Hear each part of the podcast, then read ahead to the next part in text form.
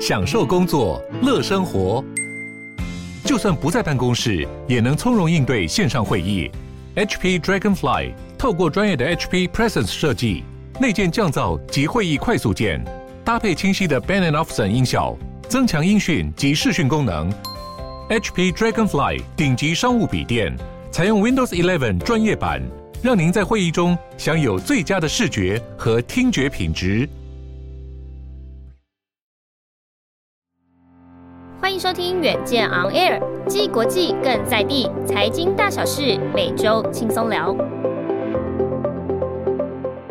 欢迎收听远见 On Air，各位听众大家好，我是主持人远见杂志的副总编辑林让君。那今天我们很荣幸邀请到的来宾是胡庭月药师，胡药师好。嗨，让君，嗨，各位远见 On Air 的听众朋友大家好，我是胡廷岳。就是今天这是呃五月十八号录音的时候，其实呃我们的整体的呃确诊的这个数字也冲破了八点五万单日确诊数大关哈，所以其实这个疫情真的是啊还蛮严重的。然后呢呃药师呢这个 其实也在四月底的时候自己也确诊一下，对不对？就是、我也是确诊的数字之一，这样。对，你也是这个 里面的这这这个其中的一个。那所以呢，就是药师其实因为你自己有本身有这个药师的专业，然后这个确诊经历，你其实也在这个脸书上面，然后一些 blog 上面有帮我们写这个药师的确诊日记，然后引起了很大的一个回响，然后很多人也都是很想要知道你的亲身的体验。所以呢，你可不可以帮我们讲一下说，说就是你自己目前哈，就是说。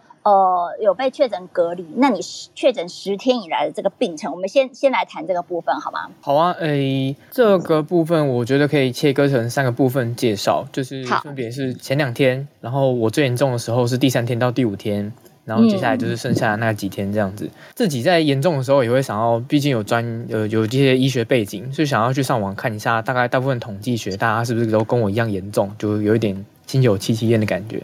嗯，所以就去看了一下统计，哎，发现哎，大部分比较严重的人也都是第三天到第五天比较严重，所以大家如果有确诊的时候，也可以特别注意一下这几天的部分。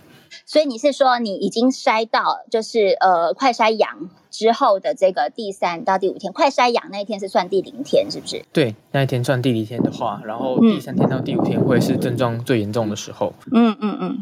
那我第一天跟第二天的时候只有喉咙痛嘛，那这两天我本来还悠闲的，就是呃把我家的马桶刷一刷啊，然后呃房间的衣柜整理一下，然后还发还还去安排一下我就是这十天可以如何享受我的行程，就是非常的悠闲。你那时候是不是觉得说 Omicron 就是一个轻症流感化，嗯、所以你觉得没有就是就有一点轻忽了？对，因为看新闻都会觉得啊，就九十九点七 percent 的人都轻症嘛，所以我应该就是那其中之一。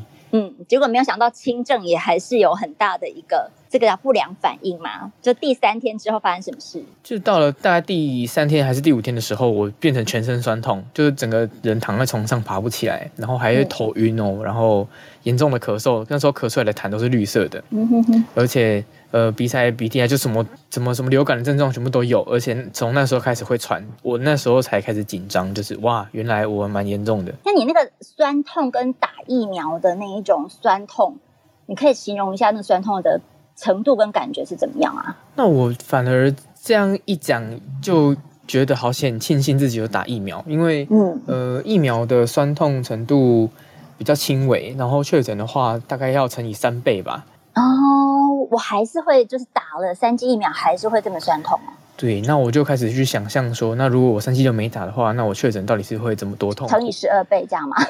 我乱讲啊，就是等比级数这样增加。对啊，那时候几乎一整天都睡十十十二小时、十四小时这样，原本安排很多行程嘛，然后都没办法。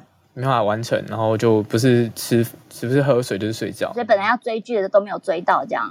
对，好可惜哦。哦，那所以这样子是嗜睡吗？是整个人没有办法睡，呃，就是没有办法动，所以你只能睡觉，还是说它其实是比较是嗜睡的状况？就是你不情不自禁，你就是要睡觉。对，就是整个人是累的，就是你没办法醒着很久。嗯、然后如果你想要。准备追个剧啊，你看到一半就会想睡觉，然后就会很口渴，因为因为很多人就是有反映到说那个喉咙好像就是说刺痛，对不对？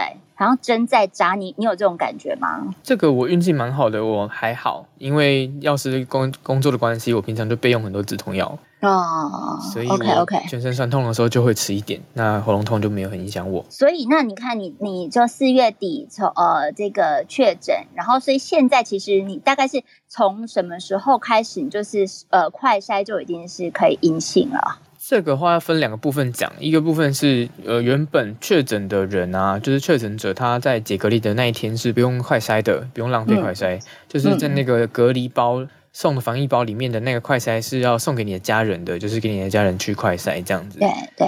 另外一部分，就比如说像我们这样，呃，还像您这样，就是还是要去呃公司上班的人啊，那可能公司就要要求你，可能还是要快筛阴性阳性的时候，嗯、那可能才会用到。那我是也是因为工作关系，所以我大概在第七天哦，第八天的时候，我快筛就是阴性了。所以你这样子后来就是也是十，你那个时候应该还是十加七，对不对？对，我那时候十假期，但我有蛮多病人他出来的大概第十四天、十五天都还是有一点微微淡淡的阳性，但那个跟呃 Omicron 的有关系，就是它的那个病毒会有碎片在身体里面，所以都会验到碎片。哦，OK，但已经不会传染了。了解了解，就是还是会有反反复复，就是验阴验阳的情况啊。对，嗯嗯。那你说那个其实很很大的一个这个症状，除了是酸痛之外，其实还有咳嗽嘛，对不对？所以你现在咳咳嗽大概是什么时候好的？它会不会是所有症状里面最慢好的一个啊？除了咳嗽之外，还有喘。那喘的部分，我那个时候就赶快去挂中医门诊，就是线上的嘛，然后跟朋友借血血氧机。然后咳嗽的部分到现在都还没好，我今天还是有点咳嗽。那喘呢？喘喘就还好吗？喘很有趣，喘一直不知道到底是不是心理的因素，因为那时候就一直被暗示说好像第五天会严重，所以我就开始喘了。然后但是两个血氧机之后看到九六，哎，然后又不喘了。所以我也不知道它也是心理因素，就是你觉得说，哎，这个血氧已经回到了这个九十五以上，回到安全值，就觉得哎，OK，对，就好像活着，对，不用担心。那因为其实庭院呃药师其实是很年轻啦，对不对？所以那个时候也有自视说，哦，其实我还蛮年轻的，所以应该这个症状也还好，有有这种感觉。那后来跟你想的并不一样吗？对啊，身边的呃蛮多跟我同辈的年轻人，那他们也也是有人蛮症状也是蛮严重，比如说有人那个喉咙痛到啊，完全没法吞口水。所以那到底就是这个症状轻重啊，就是以你自己的亲身体验跟你这个呃旁边的人的经验，会觉得说年纪啊跟免疫力，甚至是跟打的这个疫苗，因为你其实也已经是打满三剂了嘛，对不对？所以你要不要呃帮我们谈一下说，哦，你打满三剂之后，跟你其他不同品牌疫苗品牌的这个朋友的症状有一些不一样吗？我先说结论，我觉得呃问了那么多人之后，我觉得症状跟疫苗没有很明显。那先说我，嗯、我打三剂是 AZ AZ-BNT，然后第三剂在今年一月就打完了。那我打完了之后，就刚我提到我有全身酸痛、狂咳嗽，然后肌肉酸痛啊、头晕的情况。但我的同住家人他是打 AZAZ 莫德纳，就他第三剂跟我不一样，嗯、但他却连肌肉酸痛都没有，他就只有打喷嚏跟咳嗽还有喉咙痛而已。但我有另外一个，呃，不过他年纪稍微大一点，然后他一样打 AZA 莫德纳，就是他，但他确他说他确诊后躺在家里面七天，比打 AZ 长的还要久。所以一样是 AAM，也有不同的一个症状反应，就对。对，然后其他也问过了，三季都是 BNT 的，三季都高端的，然后 BNT 混高端，还有 AZ。多打一支 BNT 的，对，他们大家的症状都不一样，然后大部分都会听到喉咙会吞口水很痛，所以其实疫苗跟这个症状反应没有太大的关系啦。对，因为其实我觉得这个呃，要是在你的自己的确诊日记里面，我就学到到一个很有趣，就是很多人问你嘛，就是说反正反正打了疫苗，我还是一样觉得全身酸痛，我还是不良反应非常的剧烈，那我干嘛打疫苗，对不对？结果你怎么回答他？我觉得这个很经典。对啊，就是大家都会问我说啊，反正都确诊，都会发烧、会咳嗽，那干嘛打疫苗？但我觉得可以回想一下，就是其实两年前还没有这个东，还没疫苗这个东西的时候，那个时候死亡率很高。嗯，然后但是那时候也还没国内疫情嘛，所以大家没什么感觉。对，那其实那时候的这个病毒株确实也是比较强啊。对，那现在去看呃这么多人确诊，但我们的轻症率却是还是占了百分之九十九点七。那我觉得这个还是疫苗的功劳，嗯、就它挡帮你挡很多子弹，那有些漏掉的子弹你还是要自己承受。对，你说这个打疫苗其实是为了要挡老虎，不是用来挡老鼠的。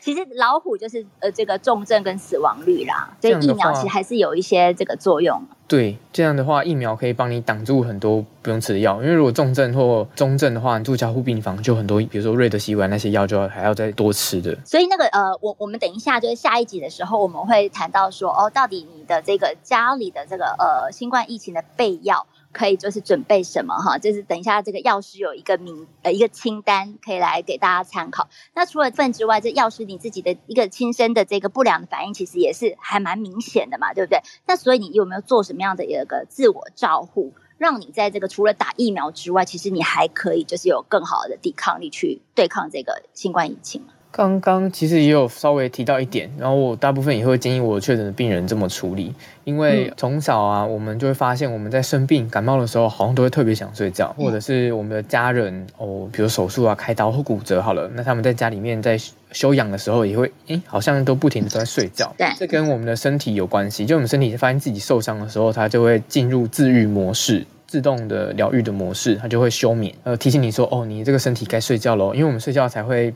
开启那些愈合的细胞嘛。嗯，所以我自己在呃休养，我确诊之后休养，我都会做两件事，第一个就是多睡觉，就可以让自己的确诊快点好，就算一天睡十二小时、十四小时都没关系。然后每次睡醒就会有比较明显好转的感觉，这是也是这样的经验。那另外一个就是狂狂喝水，因为新陈代谢就是我们要开，我们虽然自愈系统是睡觉的时候打开嘛，但我们新陈代谢在运转这个自愈系统的时候就会需要水分，所以包含这次确诊啊，这这些年来我自己的感冒，我几乎都不太吃感冒药，我就会自己安排一些时间睡觉，然后多喝水，然后除非就是到呃那个什么什么喉咙痛啊，吞口水就会痛，或者是咳嗽咳到没办法睡觉。的这种情况才会特别在吃药。那这个东西跟病毒有关啦，因为呃大家也知道，我们像我们这次的 COVID-19，它也没有特别的药可以医嘛，除非就是瑞德西韦是特别把病毒杀死的。嗯，所以就跟以前我们在流感啊，在小感冒的时候一样，医生其实开的都是给一些压制症状的药而已，感冒是没有药医的。所以，所以，呃，如果我们在轻症的时候，就可以靠自己的抵抗力来好转，哦，就可以提早多睡啊，或者是多喝水，就可以提早少吃一点药，这样子。哎，所以要是这样听起来，你的这个呃，这自我照护的方法，就是一个是多睡觉，一个是狂喝水，其实还蛮自然疗法，就是比较佛系的这个自我疗愈的一个模式哈。那但是除了这个之外啊，就是说您刚刚有说，哎，其实咳嗽也还蛮剧烈的。那有没有就是说你在这个咳嗽药有特别在准备？然后呢，再的话就是说，你刚刚有提到说，哦，你血氧，你也是在这个病中有就是在监测自己的一个血氧，所以血氧机真的是这个确诊的人的自我照护里面很必要的一个这个机器嘛，就是必备的物品。感谢这个问题问的很好哎，那先说刚刚的那个自然疗法。但是其实它还只是否轻症啦。如果是重症或中症的话，我会建议还是一样把药吃完，毕竟呃生命比较重要嘛。那刚好提到说，我除了咳嗽药之外，我还准备了什么？那些人机有没有准备吗？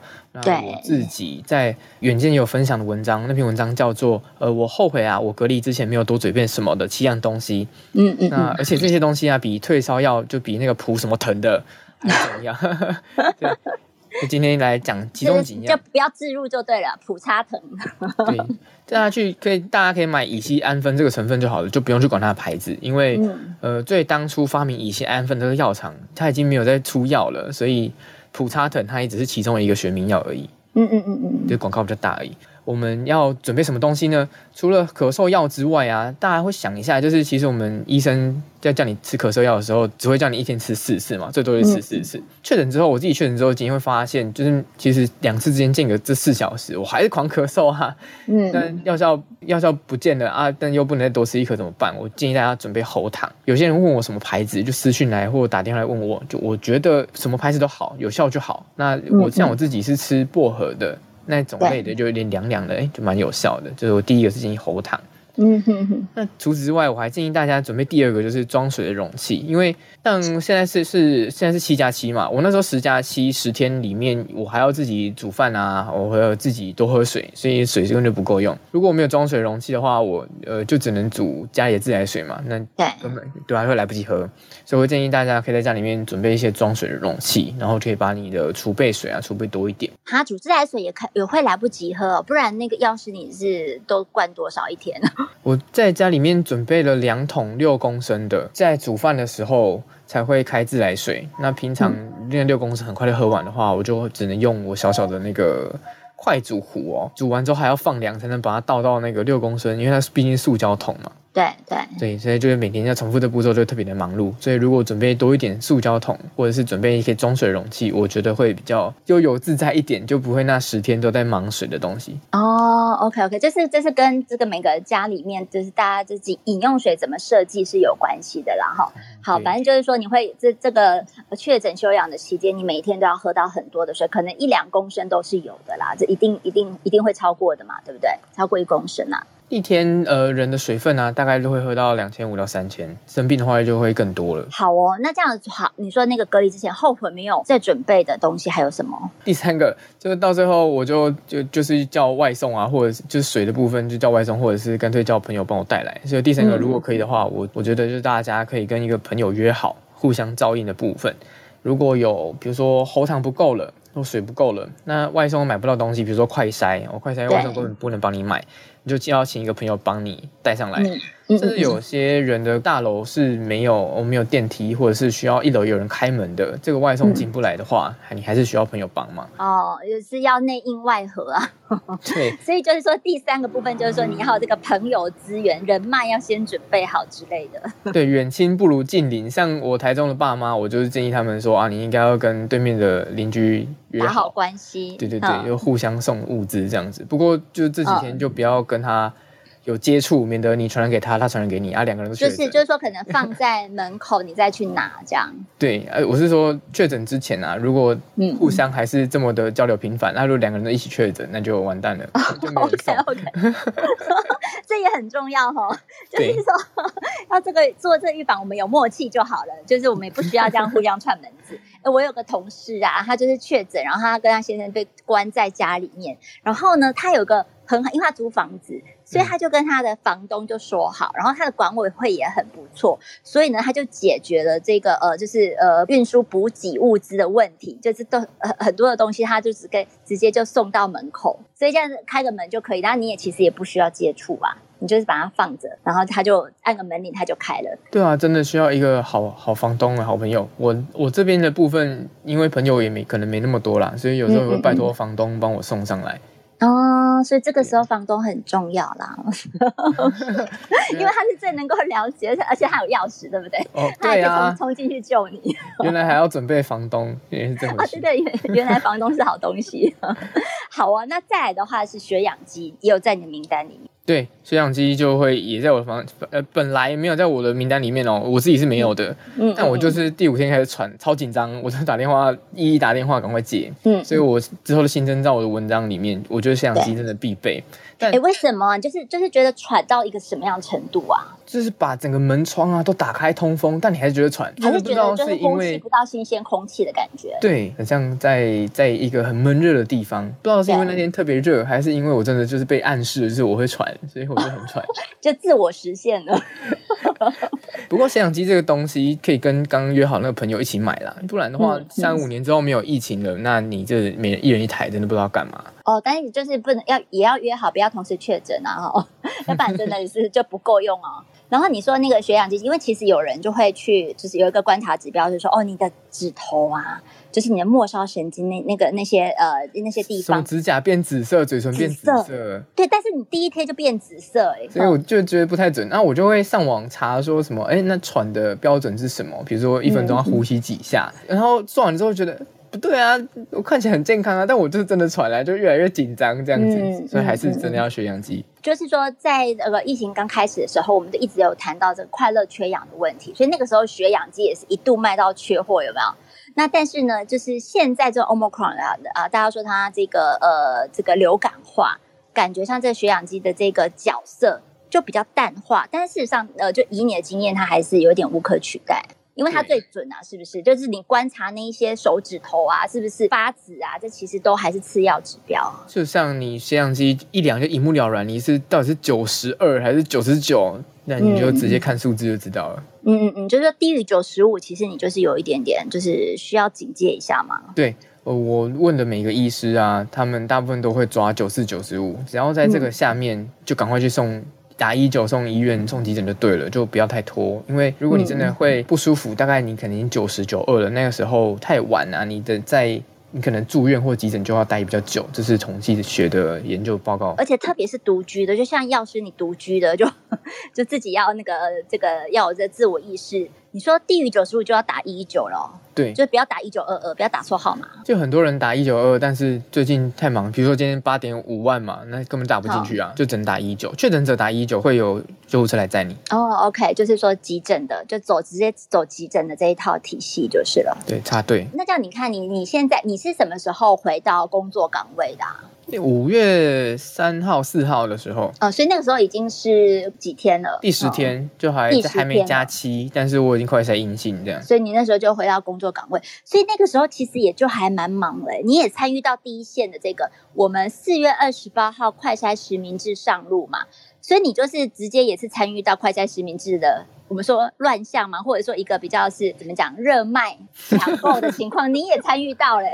对，你都参与到，我就是在那个非常有感的地方工作，这样。所以，所以现在现在大家是不抢了，是不是？现在已经第三个礼拜了嘛。这个倒是真的蛮有趣的，就是人类行为吧，就是大家会很喜欢挤在一开始一起来排队。在第一周，我那时候第二周去发的嘛，因为我第一周在隔离，我第二周参与这个热卖中的情况的盛世的时候，那时候我就还有特别提醒在排队阿妈，因为他我们八点半开始发嘛，他六点半就来了，早上六点半哦，就提醒他说：“阿妈，你真的不用那么。”那么早来，你大概下礼拜来，不急的话，下礼拜来。因为他本来三点半就要来了，就睡不着，你知道？听到六点半，阿嬷就不相信啊。结果这礼拜是第三个礼拜嘛，我我们的药局的快筛都卖不完，甚至我今天早上查快筛地图啊，就只综合双北市、桃园还有台中快筛，每个药局的快筛都一百多支。但我们一天只有七十八支嘛，所以表示前两天其实都没卖完。所以就是连快家实名制那个一盒五百五份，也就是说一份一百块钱的那个，其实都还卖不完就对了。对，因为可能前两周比较急需的人哦，在这周他也就已经开放自费的品项了嘛，就大家都已经先去那边买掉了。嗯嗯，比如说我也是病人，他开餐厅啊，开港式港式料理的，哦、或者是也是接案主持人，他们每次接案之前都要快筛一次，那他们用量就很大，就买那个。去年啊，去年就是口口罩也有热卖中嘛，就是这个时间点差不多，就是大概花了两周。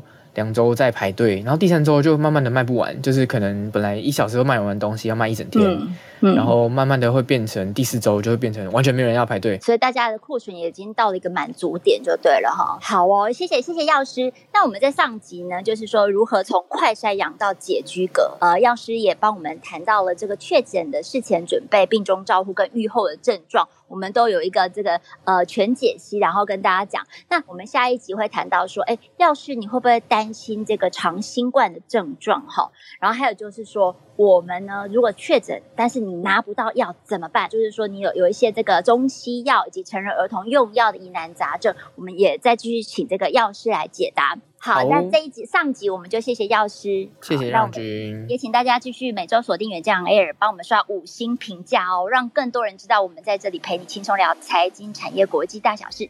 下次见，拜拜，拜拜。